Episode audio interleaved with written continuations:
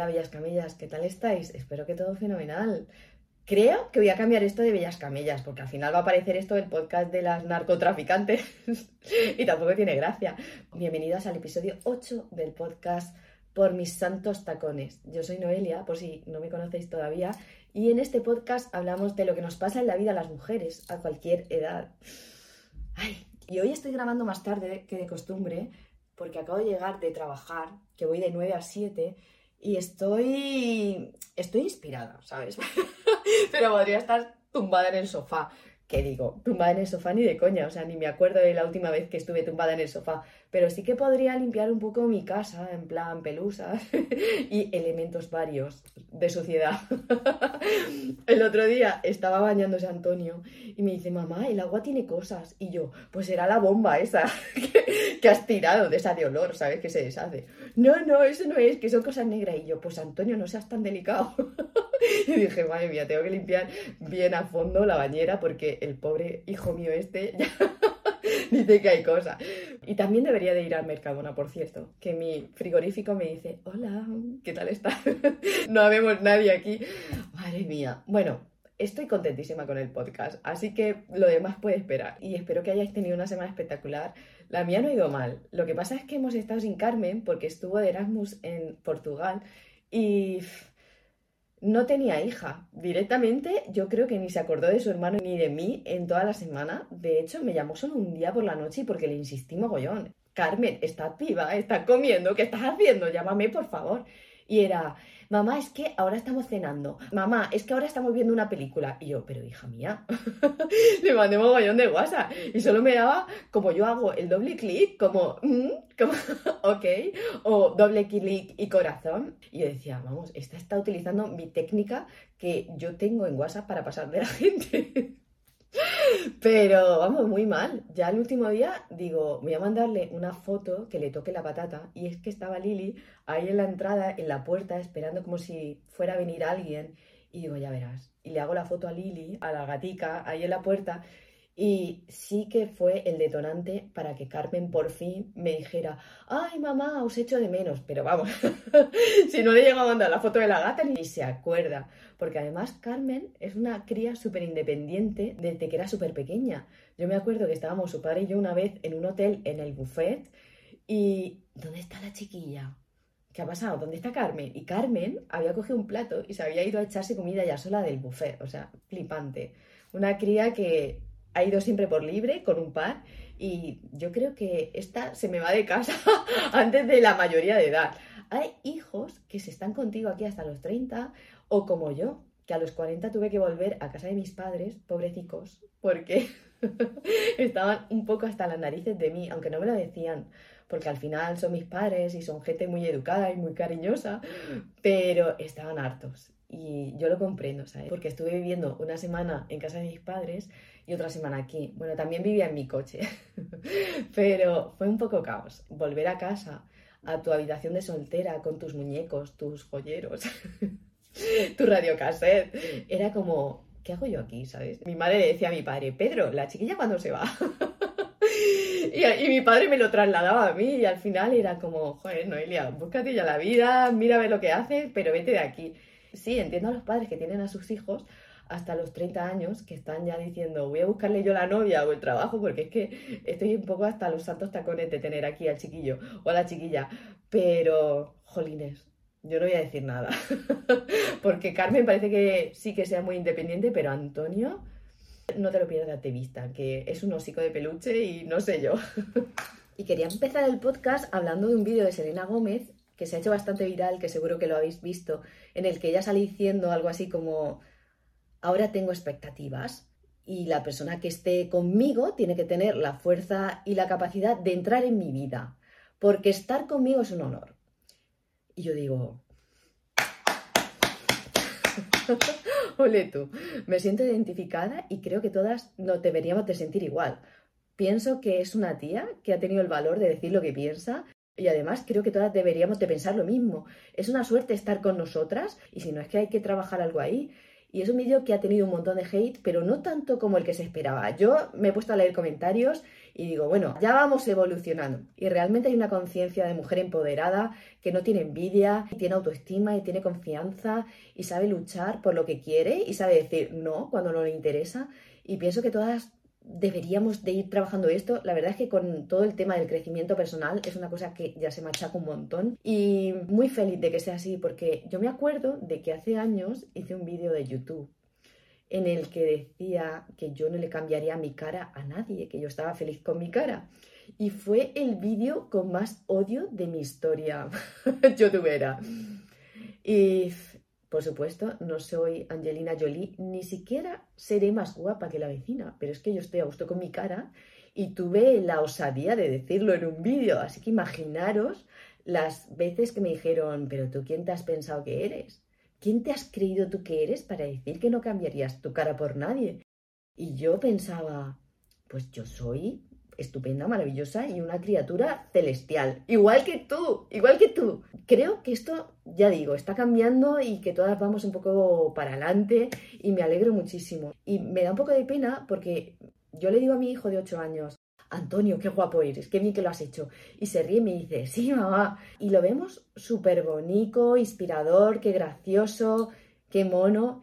Y luego le digo a mi hija de 12 años, Carmen, qué guapa estás. Y ya me rechaza el cumplido y me dice, ah, qué va, si está guapa, está guapa y no hay por qué decir que no. Y de verdad, me alegro de que cada vez vayamos más hacia adelante y creo que si hoy sacara ese vídeo en el que decía lo de la cara, creo que no tendría tan malos comentarios como tuve en aquel momento. Creo que lo borré. Porque en aquellos momentos tampoco soportaba muy bien las críticas y me venía abajo y también recuerdo otro vídeo en el que dije que me sobraba maquillaje, así, y que se lo había regalado una amiga. Y bueno, bueno, bueno, bueno, bueno. ¿Qué había dicho yo? que se lo había regalado una amiga porque me sobraba maquillaje. Ese vídeo también fue muy bestia.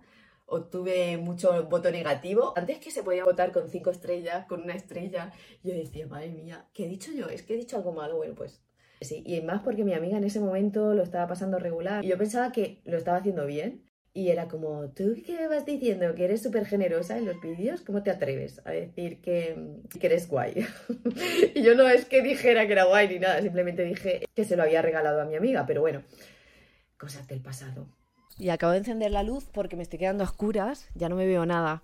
Y nada, quería deciros que últimamente estoy saliendo mogollón. Estoy aprovechando todos los fines de semana que no estoy con los nines para conocer gente nueva y ampliar mi círculo de amistades, porque había estado un año liada con el máster que comía y cagaba con la pantalla del ordenador intentando sacarme ya el título.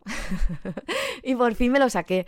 Y he dicho, pues vamos a vivir la vida, a tener experiencias nuevas y a utilizar mis estudios de habilidades sociales con la gente, a ponerlo en práctica. Y tengo que decir que me está costando mogollón, porque yo soy una persona que no es que sea introvertida, pero hay veces que pienso, ojalá estuviera en mi sofá viendo el Netflix, porque cada persona somos de nuestro padre y nuestra madre y yo misma me rayo la cabeza muchísimo porque me comporto de una manera con una persona, de una manera completamente distinta con otra. Hablo aquí delante de la cámara con un acento que no es mío.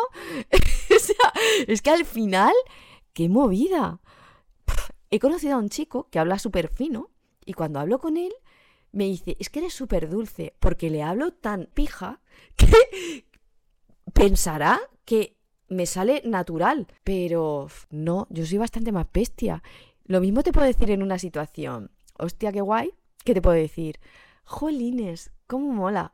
Lo ves y lo digo así y al final es que me, me lío yo misma, porque está claro que te tienes que adaptar un poco a la persona con la que estés y saber llevar un poco la conversación hacia tu terreno para poder gustarle a esa persona, porque cuanto más afín eres a alguien, más probabilidades hay de que haya una buena conexión, de una buena conversación y de que todo fluya con flow. Vale, pues una cosa es eso y otra cosa ya es hacer lo que yo hago, que me transformo. y no sé, tengo que hablar de esto en un reel porque es una cosa muy curiosa que no sé si os pasa. Si os pasa, decírmelo. Dependiendo de con quién estéis, hasta ponéis un acento o ponéis otro. De verdad, hay veces que digo, no sé, Noelia, podría ser actriz. Y quitando esto, que me da un poco de vergüenza admitirlo, también es verdad que cuando empiezas a quedar con gente nueva y empiezas a exponerte al mundo, ya sea tomándote un café o llevando tus redes sociales, empiezan a caerte mm, regalitos del cielo y ves oportunidades en el mundo y dices, bueno, una cosa que me parece totalmente nueva y que en mi vida de rutina del día a día ni siquiera la había pensado. Y mira, el otro día estaba en un rodaje con una chica que es estilista y me dijo, no te puedes imaginar las puertas que me está abriendo el Instagram. Tengo un montón de presupuestos que hacer porque la gente me pregunta. Y yo que pensaba que era una tontería, me doy cuenta de que me entra un montón de trabajo por ahí. Y yo le decía, a mí me pasa igual. Yo en mi perfil que tengo de comunicación no verbal me han pedido cursos, colaboraciones, proposiciones. y mira, gracias a eso también he conocido a gente súper interesante y quién sabe, a lo mejor saco un curso, a lo mejor hago mil cosas, pero claro, si no te mueves, siempre estás en el mismo sitio. Que estoy súper contenta. Mira, este fin de semana voy a coger un vuelo a un sitio que nunca he estado y pienso vivir una experiencia bonita. O sea, no, no lo sé, ¿sabes? a ver si me matan con una motosierra y... Joder, espero que no. Pero quiero decir que algo que yo nunca había pensado que pudiera pasar en mi vida, pues pasan cosas muy chulas y doy gracias a la vida, a la suerte y haberme movido un poco y que la gente me vea y me conozca y, y feliz de la vida. Y mira, ya que estábamos un poco con el tema del trabajo, de abrir las puertas y crear oportunidades, voy a hablar un poco de mi experiencia laboral, porque una chica que hace un montón de tiempo me dijo, ¿podías contar tu historia? Porque yo estudié arquitectura, pero no me gusta y estoy pensando en cambiar de trabajo, pero siempre me he dedicado a esto. Y yo estudié ingeniería industrial. Bueno, empecé estudiando teleco y para mí fue como, mm, ¿dónde te has metido, Noelia? Porque era la más lista del instituto, de hecho saqué la mejor nota de selectividad y luego llegué a la carrera y era la más tonta. no había forma de pillar aquello. Y fue una decisión muy mal tomada porque yo no sabía lo que quería hacer y era ciencias o letras. Tiene más salida las ciencias, pues tiro para las ciencias. Matemáticas o física y química, física y química. Y al final llegué a industriales, no sé muy bien cómo, y era una carrera de tíos que estaban súper emocionados con los motores, las llaves del 8 y su puta madre. Y a mí todo eso no me gustaba nada. De hecho, a mí me gustaba la ropa, la música, los bolsos. Y bueno, quitando lo superficial que pueda sonar, no sabía por dónde iban los tiros de la carrera, me costó muchísimo y al final me la saqué porque me esforcé la vida y no tenía otra. Pero claro, empecé a trabajar después de terminar la carrera haciendo proyectos y demás y llegó un momento que dije, es que a mí esto no me gusta. Y digo yo, por una decisión mal tomada con 18 años, que era una gilipollas, porque tengo que estar pagando toda la vida las consecuencias, no vamos. Así que mientras seguía trabajando, haciendo cosillas de ingeniera, más o menos, empecé a hacer vídeos de maquillaje en YouTube. ¿Lo ves? Lo que decía de exponerte al mundo, que al final suele traer cositas. Tuve la suerte de que me vieron en la empresa en la que estoy ahora y me llamaron, oye, tú eres la que hace los vídeos, ven aquí porque tenemos un puesto que te puede interesar. Y a partir de ahí empecé a trabajar con ellos y hasta el día de hoy, que estoy haciendo marketing digital y comercio internacional. Nada que ver, pero ni me importa, porque realmente estoy haciendo algo que me gusta. Contadme si estudiasteis algo y estáis trabajando de algo muy distinto, que me gustará saberlo. Que no soy la única, ¿sabes? Que no soy como un alien y que habemos mucha gente que nos equivocamos, pero luego rectificamos, más o menos. y para terminar, un tema que el otro día me propuso mi amigo inglés, que estuvo aquí en casa tomándose un café, y me dijo, he visto en una red social que habla la gente pidiendo opinión sobre experiencias personales. Y había un hombre que decía, estoy exhausto de mi trabajo y necesito unas vacaciones yo solo, pero yo solo, y estoy casado y mi mujer quiere venirse conmigo, pero yo quiero estar solo y descansar, porque encima mi mujer es una persona muy activa, que le gusta irse a museos, que no para, que no para de hablar, y creo que me vendría muy bien pasar unos días yo solo tranquilamente.